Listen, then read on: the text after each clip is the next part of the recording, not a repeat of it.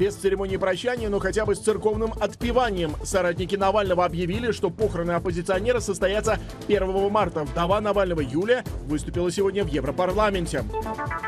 Президенту послали сигнал. Джо Байден, как и Дональд Трамп, выиграл партийные выборы в штате Мичиган, но критики поддержки Америкой Израиля привлекли 100 тысяч протестных голосов. А также больше 80 ракетных и авиаударов российской армии по Украине. Владимир Зеленский прилетел в Албанию. Журнал Bild и газета Financial Times утверждают, западные военные уже работают в Украине. Спецпредставитель Китая вновь едет в Россию, Украину и ЕС обсуждать мирное урегулирование. Сводки 735 пятого дня войны. Час дня в Вашингтоне, 8 вечера в Киеве и 9 в Москве. На настоящем времени «Голос Америки» о главных событиях и темах среды 28 февраля.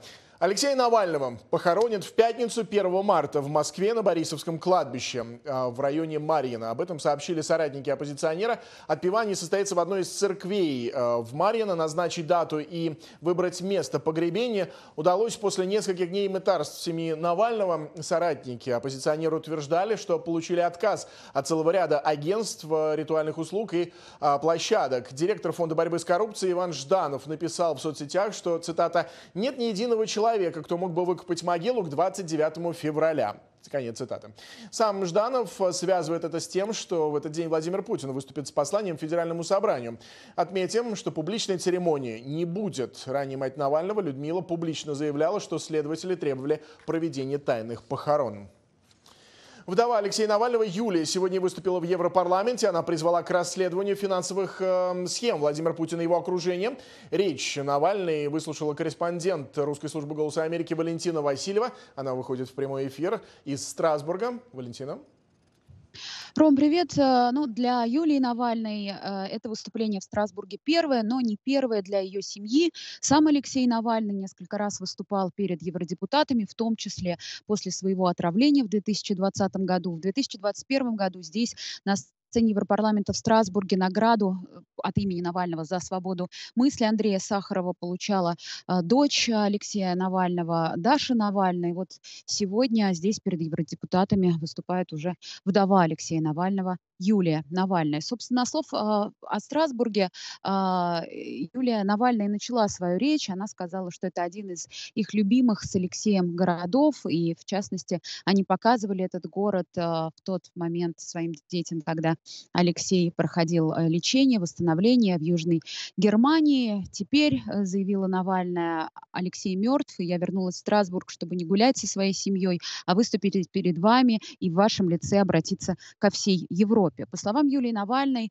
она думала, что за 12 дней с момента гибели Алексея Навального в российской тюрьме она сможет нормально подготовиться к этой речи, но примерно неделя ушла на то, чтобы добиться выдачи тела Алексея Навального. Сейчас она занимается организацией похорон, и по ее словам до сих пор не уверена, как пройдут эти похороны, пройдут они мирно или будут э, людей, э, полиция э, будет арестовывать людей, которые придут проститься с политиком. А, далее Юлия Навальная отметила, что уже два года э, э, с момента вторжения России в Украину, уже два года идет война, и все те меры, которые э, принимает Европа, не работают, в том числе и санкции.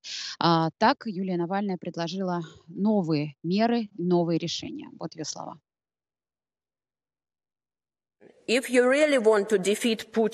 Если вы действительно хотите победить Путина, вы должны быть новаторами. Вы должны перестать быть скучными. Вы не можете сделать больно Путину очередной резолюцией или очередным пакетом санкций. Нет никакой разницы с предыдущими. Вы не можете победить его, думая, что он человек принципов, у которого есть правила морали. Он не такой. И Алексей понял это давно. Вы имеете дело не с политиком. Вы имеете дело с кровавым чудовищем. Путин — глава организованной преступной банды. Юлия Навальная призвала евродепутатов бороться с финансовыми схемами Путина и его окружения для того, чтобы подорвать режим. You and all of us must fight вы и все мы должны бороться с преступной бандой и использовать методы борьбы с организованной преступностью, а не методы политической конкуренции. Не дипломатические заявления о расследовании финансовых махинаций, не заявления об обеспокоенности, а поиск мафии в ваших странах, секретных юристов и их спонсоров, которые помогают Путину и его друзьям прятать деньги. В этой борьбе у нас есть надежные союзники, десятки миллионов россиян, которые против войны, против Путина и против зла, которое он приносит. Мы должны не преследовать их, а наоборот работать с ними. Выступление Юлии Навальной было недолгим, около 11 минут, но за это время несколько раз евродепутаты прерывали его аплодисментами. В конце речи Навальной евродепутаты стали, аплодировали более одной минуты. Глава Комитета по иностранным делам Европарламента Дэвид МакКаллистер заявил, что это было одно из самых эмоциональных выступлений за всю историю пленарных заседаний, но некоторых евродепутатов к речи Юлии Навальной возникли вопросы.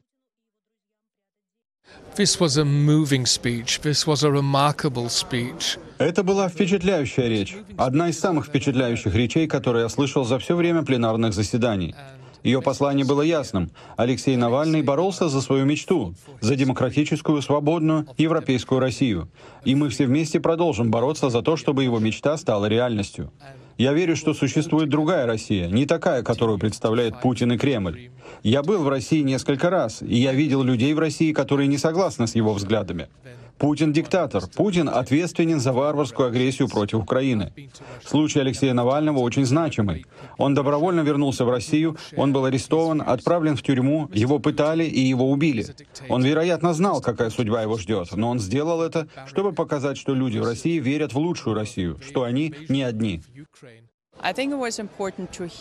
Я думаю, что было важно услышать, что с этим путинским режимом мы не можем вести переговоры, но относительно моих ожиданий я бы хотела услышать ясное осуждение войны против Украины. Она сказала об этом, но хотелось бы услышать чуть больше сочувствия к украинцам, к жертвам. Я думаю, по крайней мере, для Европарламента это было бы важно. Я видела, что многие мои коллеги немного не решались аплодировать. И я думаю, что это важно. Алексей Навальный определенно сделал много важных вещей вещей. Конечно, мы будем чтить его память за это. Но также то, что нам нужно сейчас, это понять, как мы можем достичь изменений. И для меня, и для многих других очевидно, что должно быть поражение России в войне против Украины. Россиянам нужно сказать, без изменений военной ситуации не будет политических изменений в России. Ну, отмечу, что среди евродепутатов в Европарламенте, можно так сказать, есть две группы. Одни считают, что демократическая Россия возможна, и в этом смысле верят в прекрасную Россию будущего Алексея Навального. Есть и часть евродепутатов, которые считают, что демократическая Россия — это что-то невероятное, и поэтому нужно выстраивать отношения с Россией автократичной. Ну вот один из сторонников демократичной России, депутат от Литвы, евродепутат от Литвы Андрей Скубилюс, э, речью Навальный остался доволен, сказал, что это было очень сильное выступление. Ну, во-первых, э, называть э, с трибуны Европейского парламента э, правду о путинском режиме, о том, что это кровавый, криминальный, там, ну, я уже не помню, но эти слова очень сильно прозвучали, криминальный режим. И второе, где она сказала, я абсолютно согласен, я сам потом уже говорил об этом, и вот и, и наша помощь вот в реализации э, той мечты Навального «Прекрасная Россия будущего», она не может э, э, оставаться только на уровне ну, таких традиционных заявлений о солидарности, о, какой-то критике там путинскому режиму, потом повторные там какие-то требования освободить политзаключенных. Но все мы понимаем, что это ничего... Ну, Путин на это э, совсем не реагирует. И здесь даже, ну, и как-то и повторять все эти вот э, э, заявления наши мне уже как-то и неудобно. Но я к этому еще добавляю, что в этом плане мы должны понять, что победа Украины является практически единственным сильным инструментом, который может привести к тому, что э, путинский режим, э, э, коллапс путинского режима придет очень быстро. Ну, она говорила про, про войну, но потом она уже ушла больше вот на, на, на эти криминальные деньги и тому подобное. Но я здесь не могу никак э, критиковать ее. И зная, в каких условиях она, она сейчас э, себя чувствует, и, и поэтому здесь уже наше дело понимать, чем мы можем помочь, а не только просить, вот, а вы тут скажите, э, граждане России, демократы России, что нам делать. Мы сами должны знать, что делать. Ну вот касательно конкретных действий Европарламента, ожидается, что завтра евродепутаты должны будут проголосовать за резолюцию по поводу смерти Алексея Навального. В документе смерть названа убийством. Также Евросоюз и евродепутаты призывают к ответу ответственных за судебные процессы против политика и призывают российские власти не мешать в организации похорон. Также, как э, сегодня стало известно, исходя из э, заявлений журналистам Роберта Мицола, главы Европарламента, а также э, главы Комитета по иностранным делам Европарламента, парламент, возможно, уже после выборов, проходящих в России 15-17 марта, будет готовить резолюцию о непризнании их легитимными. Рома. Спасибо. Валентина Васильева из Брюсселя о сегодняшнем Юлии Навальной в Европарламенте.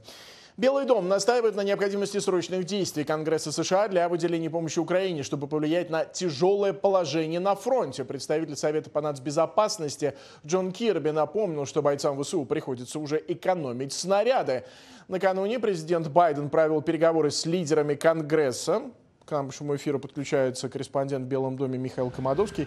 Прежде чем мы перейдем э, к этой теме, я, кстати, скажу буквально только что срочную новость. А, Мич МакКоннелл, глава республиканцев в Сенате, заявил, что собирается в январе оставить свой пост. Одна из важнейших политических новостей сегодня. Миш, но поговорим все-таки о, о переговорах, связанных с а, помощью Украине.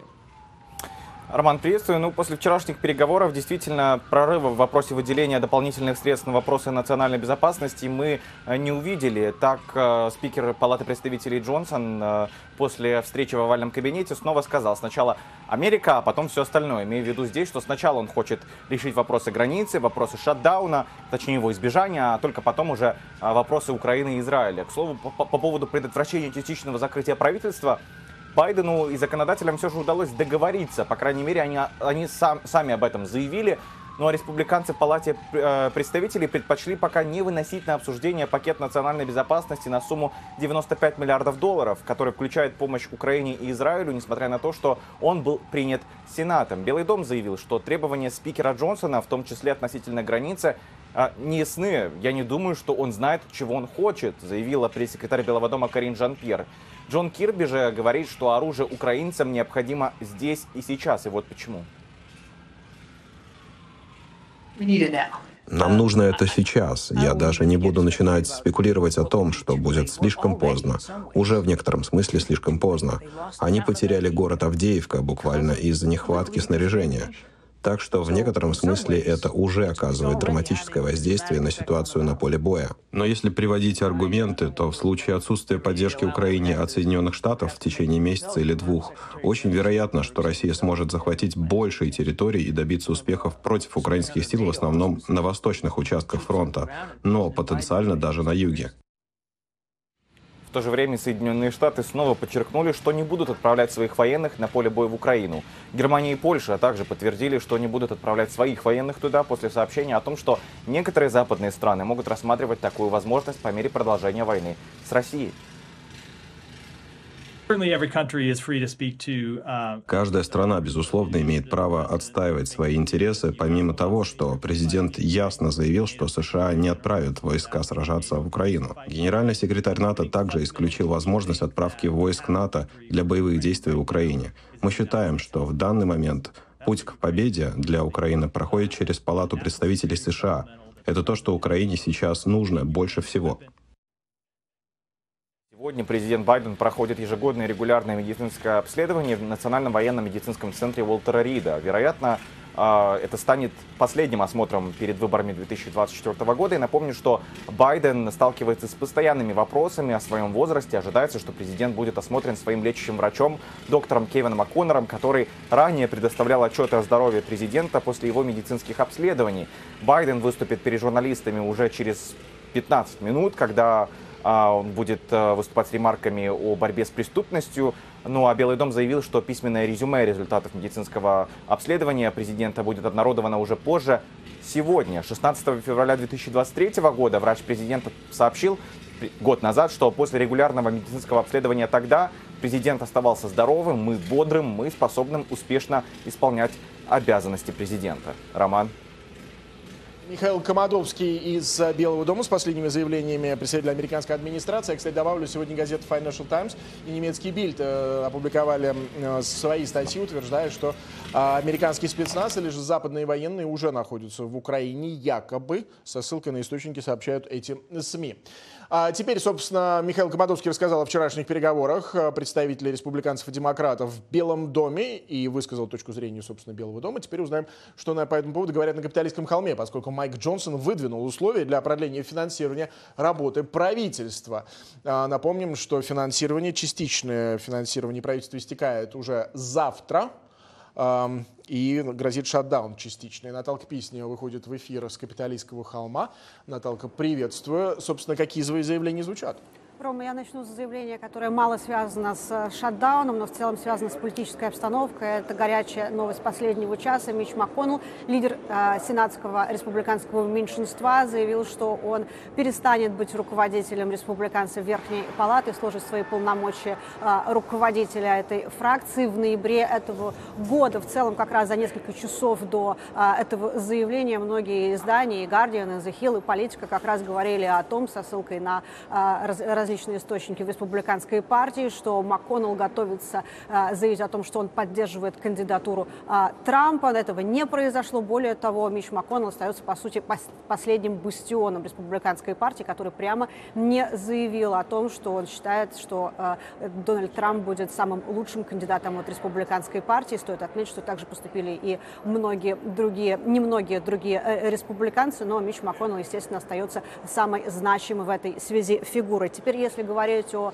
а, приближающемся шатдауне позиции а, спикера Джонсона, то здесь, пожалуй, стоит отметить, что после встречи в Белом доме, в которой он участвовал в том числе и с другими руководителями а, Конгресса, он через своего пресс-секретаря передал условия относительно того, что он готов отправить правительство, федеральное правительство Соединенных Штатов в отставку, если не будут выполнены его условия относительно того, что будут поддержаны и проголосованы все 12 текстов бюджетных законопроектов. Более того, Джонсон предлагает а, в этой, в этой связи краткосрочную а, резолюцию, я бы сказала, ультракраткосрочную, которая сдвинет крайние сроки наступления шатдауна и, соответственно, продлит финансирование работы правительства. Вот каким образом первый срок шатдауна, который запланирован на 1 марта по э, тому сценарию, который предлагает Майк Джонсон, сдвинется на 8 марта.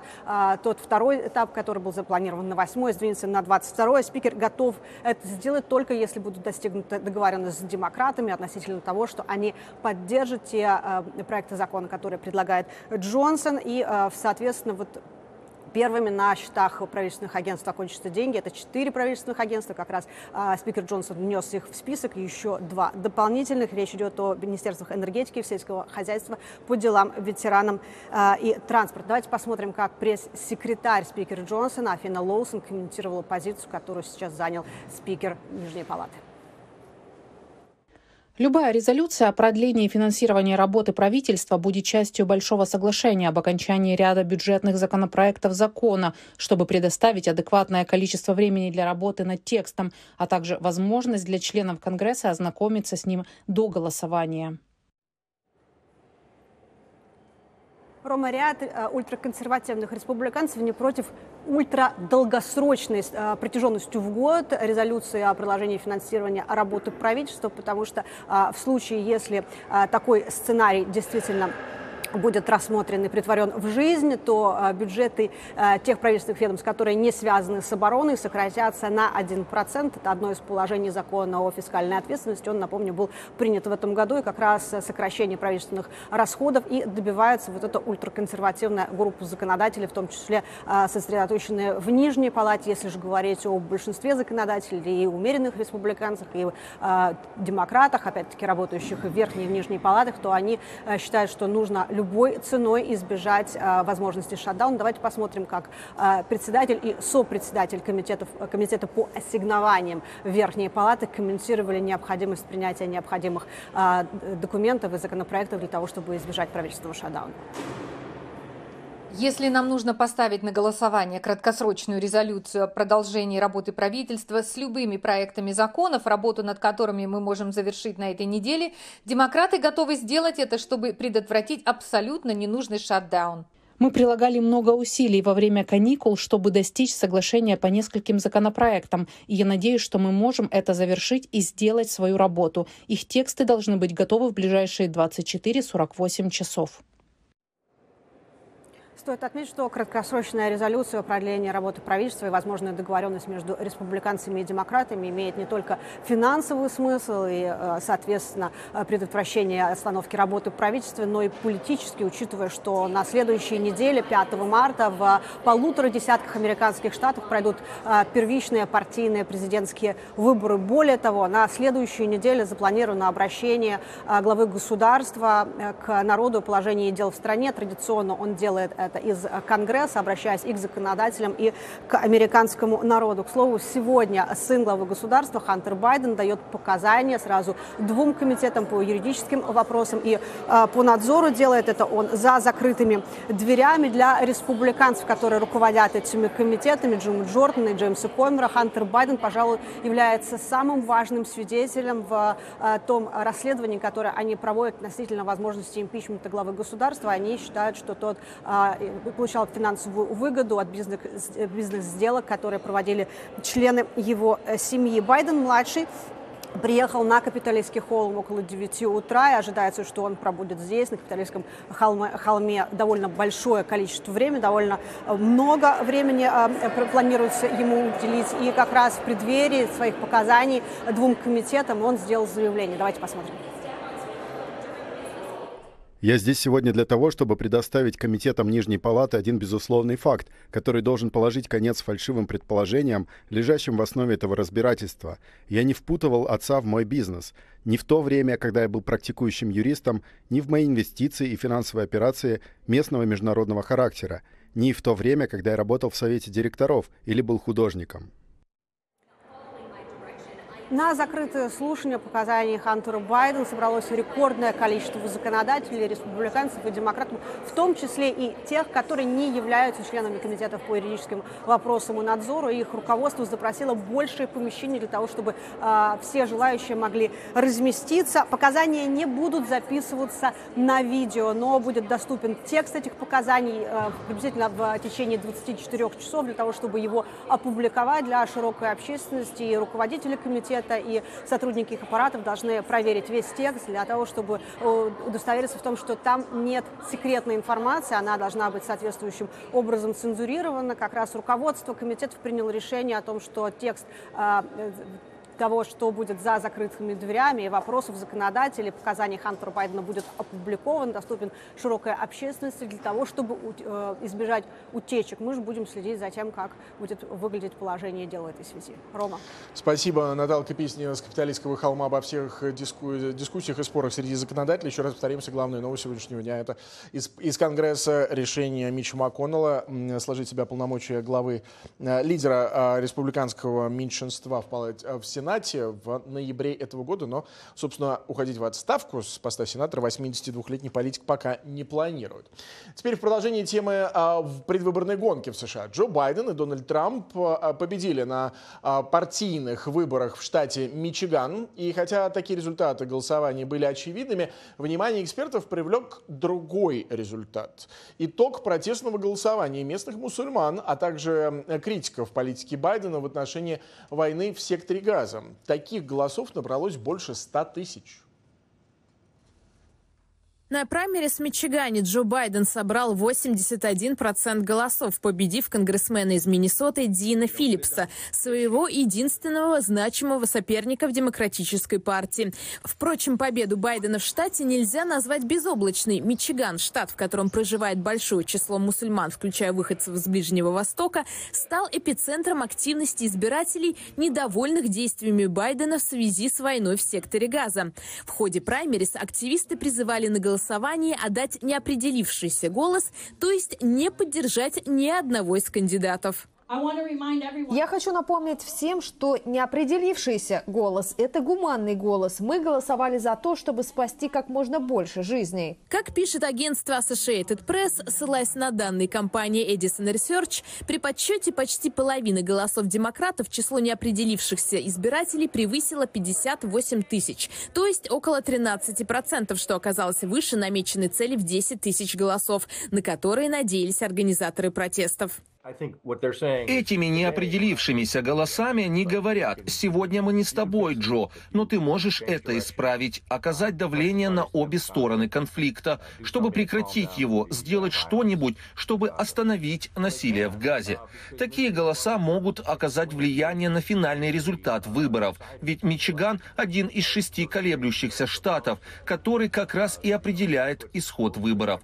В 2016 году это был один из трех штатов, штатов, которые неожиданно поддержали Трампа. И в результате Трамп победил. А затем в 2020 году он перешел к Байдену. И это одна из причин, по которой он выиграл. Трамп победил на республиканских праймерис в Мичигане, набрав около 68% голосов, одержав победу над своим последним крупным соперником на праймерис, бывшим послом США в ООН Ники Хейли. Как отмечает агентство Associated Press, опираясь на результаты опросов среди избирателей республиканцев, основной электорат Трампа пока составляют преимущественно белые американцы старше 50 лет, как правило, без высшего образования.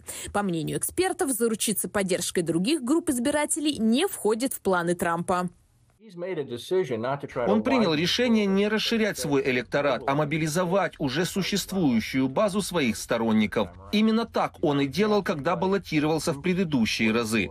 Он не обращается ни к кому, кто не поддерживал его раньше. Мы никогда раньше не видели ничего подобного, когда кто-то баллотируется с такой узкой стратегией. Но это сработало, потому что у него очень тесное общение со своими избирателями. Он использует консервативные СМИ вроде Fox News, чтобы продвинуть свою повестку. Что касается Ники Хейли, то она, несмотря на поражение на праймерис в Мичигане, вновь пообещала продолжать борьбу, заявив, что Трамп не сможет победить Байдена на президентских выборах. Теперь как раз к теме происходящего в секторе газа. По данным Организации Объединенных Наций, четверть населения региона оказалась на грани голода. И по прогнозам, гуманитарная ситуация в анклаве будет только ухудшаться.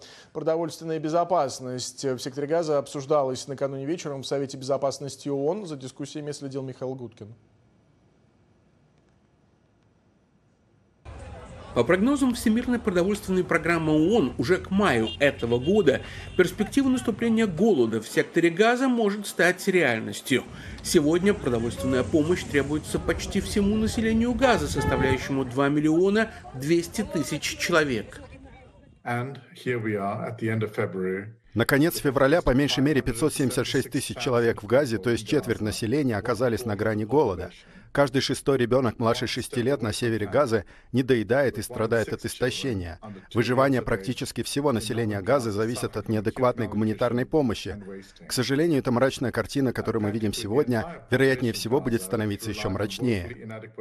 По словам координатора управления ООН по гуманитарным вопросам, структуры ООН и независимые гуманитарные организации сталкиваются с порой непреодолимыми препятствиями при попытках доставить минимум продовольствия, необходимого газе, при том, что в результате военных действий Анклав потерял возможность обеспечивать себя самостоятельно. Военные действия, отсутствие безопасности и широкие ограничения на ввоз и доставку необходимых товаров практически уничтожили производство продовольствия и сельское хозяйство. Эксперты в области продовольственной безопасности предупреждают о полном коллапсе сельского хозяйства в Газе уже к маю, если настоящие условия будут сохраняться. Сельскохозяйственные поля и орудия производства повреждены, уничтожены или недоступны.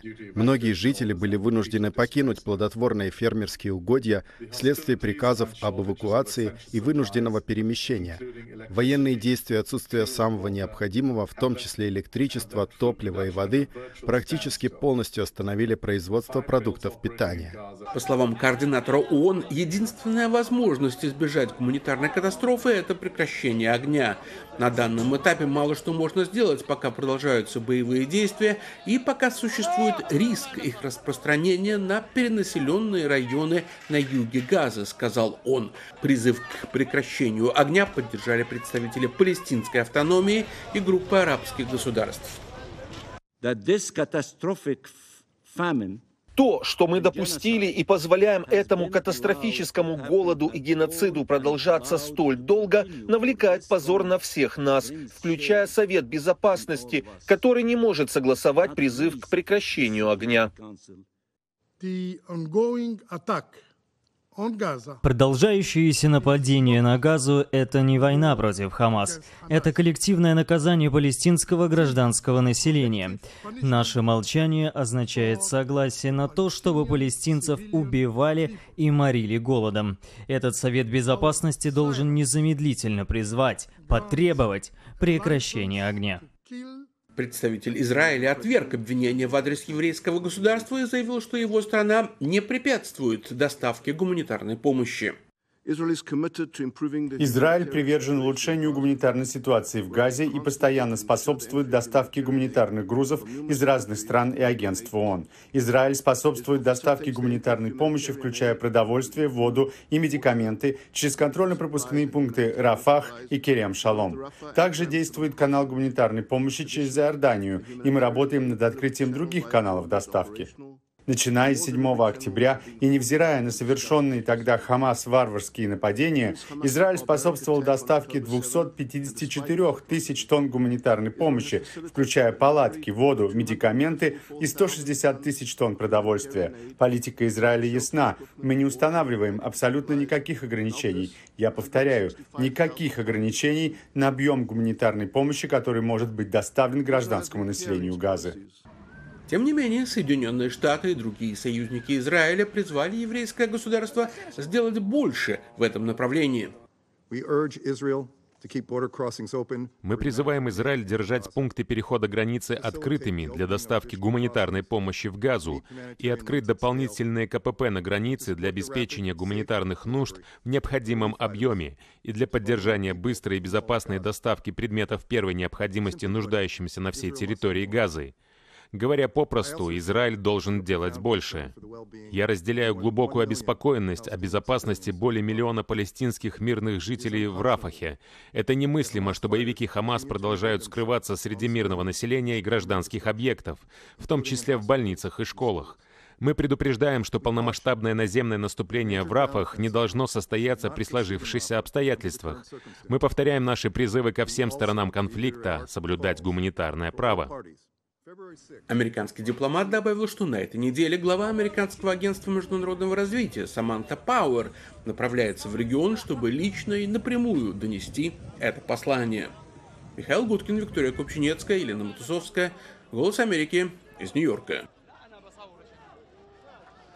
Исмаил Хани, глава Политбюро Хамас, э, опубликовал заявление из Катара, объявив о готовности группировки к гибкости в переговорах по освобождению заложников, одновременно подчеркнув готовность продолжать борьбу. Хани э, призвал палестинцев в Иудее, Самарии и Иерусалиме совершить марш к мечети Аль-Акса в первый день Рамадана. В связи с этим военно-политический кабинет Израиля собирается завтра, чтобы обсудить детали соглашения. Заявление последовало за сообщениями о том, что Хамас получил от Египта рамочное соглашение, а, ранее согласованное в Париже, направленное на облегчение гуманитарной ситуации в секторе Газа. Соглашение включает в себя увеличение объемов гуманитарной помощи до 500 грузовиков в день и использование пограничных переходов в Рафах и Керем-Шалом для доставки помощи, а также усилия по открытию морского коридора через Кипр. В ответ на гуманитарные инициативы Израиль обязуется переместить свои военные силы из плотно населенных районов Газа и приостановить воздушную разведку на 8 часов в день. Также предусматривается постепенно постепенное возвращение жителей на север сектора. В рамках сделки также предусмотрен обмен э, заключенными в израильских тюрьмах на заложников, захваченных Хамас. А, речь идет в том числе о заложниках, женщинах, детях, подростках, пожилых и больных. В свою очередь, Израиль освободит заключенных, в том числе тех, кто отбывает пожизненные сроки, обвиняется в совершении тяжких преступлений.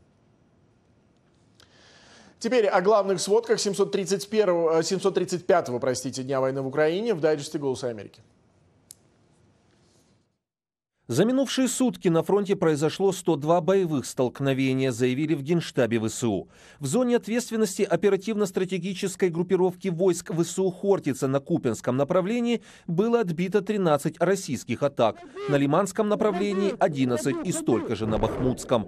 В зоне ответственности ОСГВ «Таврия» на Авдеевском направлении ВСУ отразили 25 атак. Общие потери врага в вооружении и военной технике за прошедшие сутки составляет 38 единиц, не считая БПЛА. В частности, 7 танков, 9 ББМ, 2 артсистемы, одно средство ПВО, 19 автомобилей. За минувшие сутки еще 11 оккупантов были взяты в плен. Также в ОСГВ «Таврия» заявили, что каскад водохранилищ поможет остановить российскую армию к западу от Авдеевки. Штурмовые группы россиян были заблокированы возле села Орловка, добавили в ОСГВ.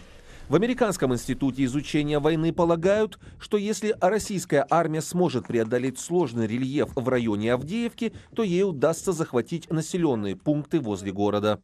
Эта сложная местность, вероятно, ограничит дальнейшие тактические достижения России и позволит украинским силам занять подготовленные оборонительные позиции, которые, вероятно, станут кульминацией текущих российских наступательных усилий в этом районе, по крайней мере до тех пор, пока Россия не усилит свои штурмовые подразделения. За минувшие сутки Россия атаковала 10 областей Украины. Есть погибшие и раненые среди гражданского населения. Только по Запорожской области было нанесено 234 удара. В воздушных силах ВСУ заявили, что прошлой ночью были сбиты все 10 ударных российских беспилотников. Ночью был обстрелян Херсон. Загорелось два жилых дома в одном из микрорайонов города.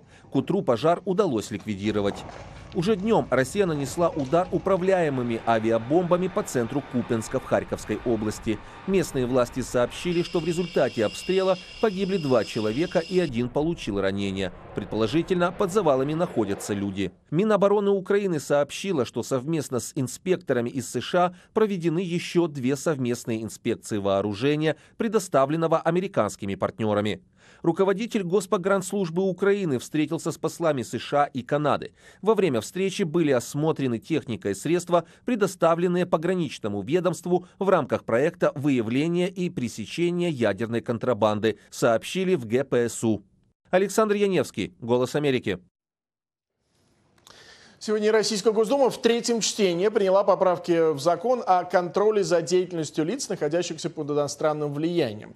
А, поправки запрещают распространение рекламы на ресурсах блогеров иноагентов, а также СМИ иноагентов. Документ еще должен утвердить Совет Федерации, потом подписать Путин, но сомнений в том, что это случится, нет. А, сам по себе поправки в закон лишают популярных блогеров и создателей контента доходов. Журналист Екатерина Гордеева уже заявила о заморозке ее проекта «Скажи Гордеевой». А вот что думает популярный оппозиционер и критик Путина и войны Максим Кац. Его, напомним, Минюст России признал иноагентом летом 2022 года. Этот закон очень сильно на всех повлияет. Дело в том, что феномен вот этих вот авторских, если можно так сказать, э, таких индивидуальных медиа, да, когда человек э, э, сам сделал канал, как я или как вот Гордеева, и сам его финансирует, это чисто российское явление, которое, в общем-то, определяет ландшафт всей, всей российской свободы слова сейчас, всех, всех свободных высказываний. И э, многие, э, в том числе и я, продолжали финансироваться и за счет этой рекламы, которая была из России. У меня э, примерно 25-30% бюджета моего канала составляла реклама из России и российских компаний, которые продолжали ее покупать, потому что это было разрешено. То есть большинство испугались после того, как меня признали иноагентом, но многие и остались. Сейчас э, рекламодатели очень напуганы, скорее всего, они уйдут. Мой канал – это исключение из правил, потому что у меня очень много пожертвований. У меня лояльная аудитория, и поэтому у меня всего 30%. У других каналов, таких как вот «Скажи Гордеевой», этот процент составляет под 70%. Э, раньше он был меньше, потому что была ютубная монетизация. Но, опять же, по требованию того же Роскомнадзора, YouTube прекратил монетизацию российского контента, прекратил размещать рекламу в российском контенте. И это был предыдущий удар по этим вот независимым авторам. Этот удар будет смертельным для многих каналов. Я думаю, что как минимум половина, если не две трети российских независимых э, медиа, особенно таких вот авторских, они перестанут существовать от этого э, вот этого закона. Я надеюсь, что мы выживем, это не гарантированно, потому что мы вот стали убыточными. Мы думаем, как сокращать расходы, прекращать снимать э, существенную часть контента. Но мы можем выжить, но другие, я не знаю, как они будут сейчас существовать. Это, это как большая проблема. Одним из главных предметов споров западных экспертов э, по итогам двух лет э, войны э, были последствия для экономики России. Европа и США грозили, напомним, разорвать ее в клочья, растоптать санкциями. Аналитики предсказывали крах на фоне иммиграции, военных потерь и, опять же, санкций. Но реальность оказалась далека от этих мрачных прогнозов, хотя россиянам, безусловно, пришлось привыкать к новой реальности. От Прада до Рибок, от Икея до LG. Более тысячи компаний публично объявили об уходе или сокращении деятельности на российском рынке после начала вторжения в Украину. Подсчет ведет Ельский университет. По данным статиста, в период с февраля 2022 по февраль 2023 на Россию в мире было наложено более 10,5 тысяч ограничений для физических лиц и более 3 тысяч для предприятий. И тем не менее стране удается обходить многие санкции, а скептики и российские Российские пропагандисты говорят об их неэффективности. Эксперты и экономисты убеждены, у наложенных ограничений пролонгированный эффект. Очень а, болезненная точка для российской экономики – это а, сокращение доступа к технологиям. А в современной экономике технологии – это движитель прогресса. То есть вы можете не получать какие-то современные, допустим, автомобили, но вы должны получать технологию производства этих автомобилей и их компонентов. Как только эта возможность перекрывается, ваша страна сразу же автоматически начинает отставать. И вот это вот как раз вот болевая точка этих санкций. Посмотрим на сухой а, легкий самолет, пассажирский самолет Суперджет. Он конструировался в России, в этом конкурентное преимущество России, и какие-то компоненты действительно производились в России.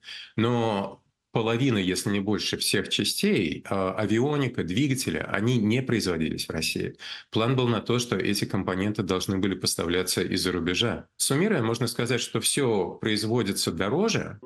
Россия проявила изобретательность в использовании, например, микрочипов из холодильников или другой бытовой техники в военном оборудовании, что удивило многих в мире, когда было обнаружено. Кроме того, хорошие связи с Ираном и Северной Кореей. И удивительно, что Северная Корея действительно способна предоставить русским такое количество боеприпасов, беспилотников и так далее. Россия быстро сориентировалась не только в вопросе импортозамещения, но и в переориентации на восток. Укрепление отношений с Китаем стали центром как политических дискуссий, так и надежд российского общества, которое постепенно ощутило рост цен, уход привычных продуктов и брендов. Вашингтонский аналитический центр «Атлантический совет» пишет, что в то время как китайский экспорт вырос на 29% с 2021 года, относительно России за тот же период этот показатель в 4 раза выше – 121%. С китайской точки зрения есть экспортная сторона и есть импортная сторона. Что касается импорта, они стали крупнейшим в мире покупателем российской нефти и угля, хотя Индия не так сильно отстает от него. Но я не думаю, что есть сомнения в том, что именно у Китая все козыри на руках в этих отношениях. Китай не получает от России ничего такого, что им абсолютно необходимо получать от России. Более того, сейчас китайская экономика в плохом состоянии. Насколько в плохом неизвестно, так как никто не доверяет цифрам, которые показывает Китай. Но очевидно, что у него серьезные проблемы. Россия также умело обходит санкции благодаря серому импорту, который был возведен в статус государственной политики. Минпромторг еще в 2022 году опубликовал список товаров, для которых разрешен параллельный импорт. Западную продукцию, в том числе двойного назначения, помогают привозить посредники через неформальные торговые сети и третьи страны, например, Грузию, Беларусь и Казахстан. Казахстан, свидетельствует исследование Королевского колледжа Лондона. А такие страны, как Индия и Китай, наоборот, помогают экспортировать на Запад запрещенную российскую нефть. После переработки нефтяные продукты попадают в США, Великобританию и другие европейские страны. Путин и его режим умело создали относительно хороший имидж России на глобальном юге, настраивая мир против США. И, конечно же, война на Ближнем Востоке, очень сильная поддержка Америки и Израиля, которая воспринимается критично на Ближнем Востоке и на так называемом глобальном юге, помогла России усилить восприятие, что она на стороне бедных и развивающихся стран, в отличие от Америки. И, конечно, помимо имиджа, существуют экономические отношения, которые ценятся многими странами бедного глобального юга, особенно из-за субсидируемых Россией поставок нефти и других энергоносителей. Несмотря на заморозку активов Центрального банка России, потолок цен на российскую нефть и отказ от нее Европы, снижение поставок газа, закрытие воздушного пространства ЕС для российских авиакомпаний и многие другие ограничения, экономика России не рухнула. Более того, она продолжает расти. Нужно отдать должное Центральному банку Российской Федерации, потому что, а, несмотря на то, что его резервы за рубежом были заморожены, это и резервы в долларах, это и резервы в евро, Центральный банк как-то стоически воспринял эти новости, и он стал предпринимать довольно быстро многие шаги. В частности, были введены меры контроля за движением капитала. Эксперт говорит, что в 2022 году наблюдался рекордный отток капитала из России в 239 миллиардов долларов. Это вторая по величине сумма после аннексии Крыма.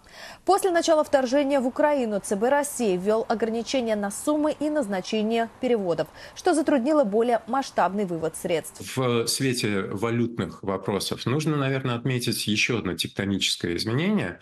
Это то, что Россия, Центральный банк России, стал более активно использовать юань, китайский юань в качестве резервной валюты, что не было нормой до 2022 года. Какие-то резервы хранились в юанях, но это была очень небольшая часть. А теперь, по сути, это единственная а, стабильная валюта, на которую Российская Федерация может полагаться. Экономисты прогнозируют вялый рост российской экономики чуть более 1% на 2025 год, говорящий о том, что потенциальный источник роста, поток госсредств, потребительские расходы иссякнет, как и Фонд национального благосостояния. Информация о котором, говорит эксперт, не обнародуется. Но очевидно, что он был распечатан для финансирования госрасходов на войну. Голос Америки, Вашингтон. Более 6,5 миллионов украинцев вынужденно покинули родину из-за войны. Это официальные данные ООН. Согласно исследованиям, большинство беженцев планируют вернуться домой. Правда, многим просто некуда возвращаться. Дома либо находятся на оккупированных территориях, либо были уничтожены. Еще два года назад Анастасия Александрук жила в Киеве и работала по профессии. Играла в театре, снималась в кино и сериалах. Однако все изменило утро 24 февраля 2022. Прожив полтора месяца под обстрелами в Украине, Настя решила ехать к дальним родственникам в США. На, той момент было... На то время было очень тяжело добраться в Америку. Мы проходили через границу, когда еще программы поддержки украинцев не было. И чтобы добраться до самой границы, нам пришлось проехать через несколько стран стран. У нас было где-то пять перелетов. Настя с сыном прилетели в Мексику, где и перешли границу США. Вспоминает, было очень непросто, ведь родственники встретить не смогли, и она оказалась одна с ребенком в незнакомой стране. На помощь пришли волонтеры, которые нашли принимающую семью. Настя думала побыть там пару дней, чтобы прийти в себя, но осталась на семь с половиной месяцев. Вони нас вмовили. Они уговорили нас остаться, я собиралась ехать дальше, не жить у кого-то, быть самостоятельной. Но они меня успокаивали, обещали помочь с документами и жильем. Я никогда в жизни не получала столько помощи, столько заботы от абсолютно чужих людей. Сейчас Настя с сыном живет в Филадельфии, снимает квартиру и устроилась на работу. Правда, не по профессии, работает продавцом в магазине ювелирных изделий. Но, говорит, жизнь налаживается, а о возвращении на съемочную площадку лишь только начинает задумываться. Мне писали кастинг-директоры из Европы. Я записывала для них пробы на английском языке. Жизнь на Дой после 24 февраля разделилась для киевлянки Полины Солянко. Первые взрывы в Гастомеле и Буче она видела из окон собственного дома. Из Украины Полина не выезжала 9 месяцев, а в подвале дома обустроила настоящее убежище. Коли почалися массовые обстрелы, я зрозуміла, что Когда начались массовые обстрелы, я поняла, нужно, чтобы все было под рукой. У нас в доме есть подвал, его использовали как укрытие. Там я собрала еду и воду, сделала настоящий бункер. В конце 22 года атаки участились, часто бомбили города и энергетическую инфраструктуру. Люди по несколько дней жили без света. И Полина уехала в Краков, где живет уже почти полтора года. С приводу поляков... Что касается поляков я никогда не сталкивалась с негативными ситуациями. Собственница квартиры, которую мы арендуем, очень милая, хорошая женщина. Она поддерживает Украину, и я ей очень благодарна. По данным ООН, большинство из 6,5 миллионов бежавших за границу украинцев – женщины и дети. Еще 4 миллиона человек оказались перемещенными внутри страны. Чтобы помочь им, Управлению Верховного комиссара ООН по делам беженцев необходимо более 900 миллионов долларов. США являются главным донором Управления по делам беженцев ООН. Более 30% нашего бюджета финансируются Соединенными Штатами. На данный момент Госдепартамент должен получить дополнительные бюджетные возможности, в том числе для помощи Украине, которая еще не одобрена Конгрессом. И очевидно, что часть этой поддержки могла бы пойти на поддержку беженцев в Украине и за ее пределами. Киевлянка Полина очень хочет вернуться домой, но не знает, когда это произойдет. А пока вместе с подругой организовала целую редакцию из 17 человек, которые трудятся над книгой про украинских женщин. Издание называется «Растерянная, перечеркнуто решительная. Истории украинских женщин во время войны». Это 60 женщин, выехавших за границу. Волонтеры, военные, певицы, телеведущие. Истории тех, кто спасает себя, а кто-то и страну. Книгу планируют напечатать в мае. Она выйдет на украинском, а в будущем и на английском языке. Катерина Беседина, «Голос Америки», Вашингтон. Два года войны в Украине показали и подтвердили стратегическое значение железных дорог. Они стали транспортной артерией, по которой людей спасали из зон боевых действий, а обратно доставляли военную технику, боеприпасы на фронт, ну а и также западных лидеров в столицу Украины. Сразу после того, как Россия вторглась в Украину в феврале 2022 года, центральный железнодорожный вокзал Киева стал местом боли и страха. Тысячи украинских семей пытались уехать из столицы во время наступления российской армии. В тот момент проводник украинской железной дороги Олег Кабецкий был в отпуске на западе страны, но принял решение быстро вернуться в Киев. Я был шокирован, но понял, что должен делать свою работу. Людей надо было эвакуировать. Честно говоря, было так страшно видеть их всех на платформе. Кричащих детей, кричащих родителей. Мы стали уводить составы на запад. Знаете, заходишь в вагон, а он более чем полон. Человек по 180 в каждом было. Затем Кобецкий был отправлен на восток и юг страны, недалеко от линии фронта, эвакуируя мирное население и перевозя раненых на специальном медицинском поезде. По его словам, он всегда старается наилучшим способом позаботиться об украинских солдатах. Я стараюсь, чтобы наша дорога была максимально комфортной. Я даже готовлю для них прямо в вагоне. Мой сын на фронте, мои племянники на фронте, а я делаю, что могу тут. По словам представителей украинских железных дорог, за последние два года поездами эвакуировали не менее 4 миллионов человек. Кобецкий вместе со своими коллегами никогда не отказывался приближаться к линии фронта. За свою храбрость он и его товарищи получили прозвище «железные люди». У нас не было кейсов, когда кто-то из проводников... Не было ни разу, когда начальник поезда, проводник или работник станции отказывались бы идти на работу. Ни на прифронтовых станциях, ни на путях. С начала вторжения российская армия постоянно обстреливала железные дороги Украины. По данным железнодорожной компании страны, за два года боевых действий были убиты 600 ее сотрудников, еще полторы тысячи ранены, либо при исполнении служебных обязанностей на путях, либо мобилизовавшись на фронт. С первого дня полномасштабного вторжения мы... С первого дня полномасштабного вторжения мы пытались донести следующую идею. Наши железные дороги не остановятся. Мы не отменили ни один поезд без серьезной причины, связанной с войной. Поскольку авиасообщение было приостановлено из-за войны, мировые лидеры и делегации сегодня также полагаются на железную дорогу для поездок в Украину. Во время таких поездок у нас есть специальные алгоритмы того, как нам действовать во время ракетной угрозы или другой тревоги. У нас всегда есть запасные маршруты. Мы также можем замаскировать наш транспорт. Многие высокопоставленные гости Украины покупают сувениры в этом железнодорожном сувенирном магазине, открывшемся в прошлом году. Борис Джонсон купил и сразу надел нашу фирменную шапку. Наши толстовки есть у Шона Пенна и Орландо Блума. У нас была и Урсула фон дер Ляйен. Самый популярный товар в магазине – свитшот с расписанием маршрутов в оккупированные города. А на путях Украины сегодня уже ходит поезд к победе. Его вагоны раскрашены в честь каждого оккупированного региона. Украинцы надеются, что это будет первый поезд, который начнет снова курсировать между теми городами, которые сегодня находятся под оккупационным контролем, когда Украина освободит их. В Техасе бушуют масштабные природные пожары. Площадь возгорания на северо-западе региона удвоилась за минувшие сутки. Крупнейший очаг, э, вспыхнувший в понедельник близ города Амарилла, уже охватил более 780 квадратных километров. Сгорели десятки построек, перекрыто движение по автомагистралям. Также была срочно прекращена завод, работа завода «Пантекс», где собирают и демонтируют ядерные заряды, но предприятие уже возобновило работу. Губернатор штата э, ввел режим чрезвычайной ситуации в 60 округах отдан приказ об эвакуации а, жителей города Канадиан с населением в более чем 2000 человек. Национальная метеорологическая служба предупреждает о повышенном риске пожаров сразу в нескольких штатах центральной части Америки. И теперь о происходящем на американских финансовых площадках. Думаю, что там, конечно, никаких пожаров и чрезвычайных ситуаций. Узнаем, что обсуждают на Уолл-стрит у Владимира Ленского. А, приветствую, Роман. Ну, Уолл-стрит затаилась в ожидании предстоящих экономических данных, которые последуют в четверг и в пятницу. Из-за этого сегодня несколько упали все индексы. Dow Jones сейчас где-то торгуется на отметке минус 90 пунктов, S&P 500 потерял 0,2%, а NASDAQ около полупроцента. А, S&P 500 и Dow Jones упали довольно серьезно а, в общей сложности с максимумов конца прошлой недели.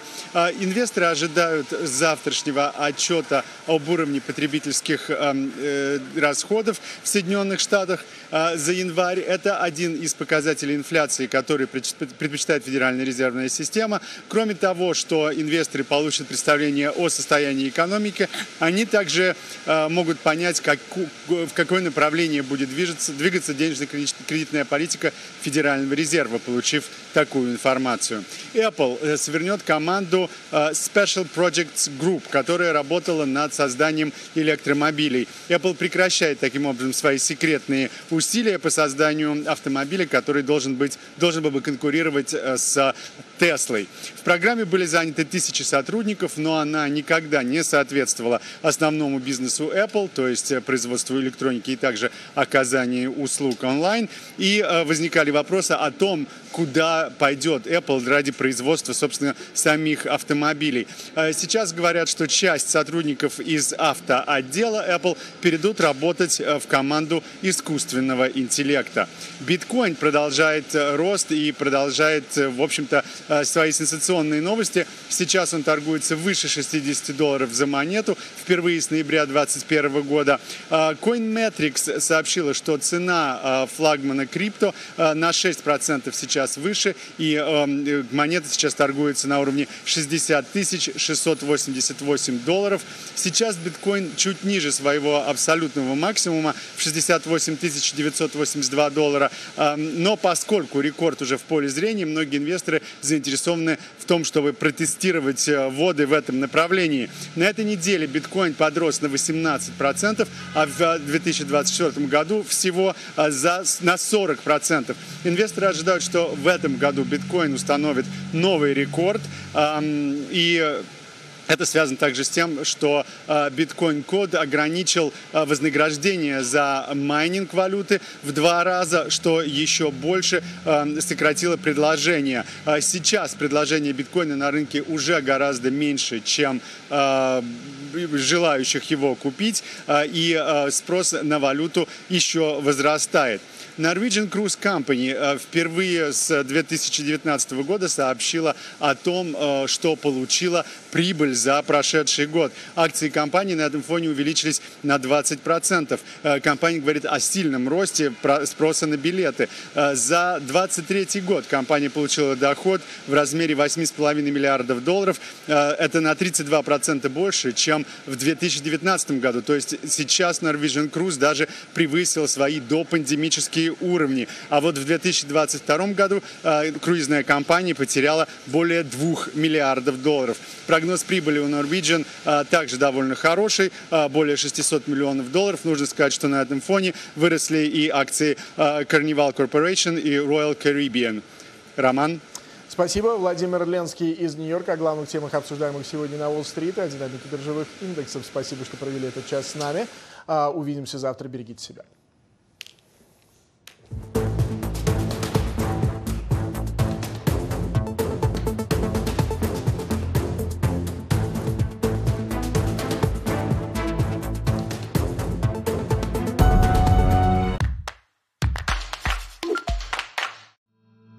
Это единственный разрез, который вот в середине наших деревень, вокруг деревни. Нам главное его не допустить, его расширения.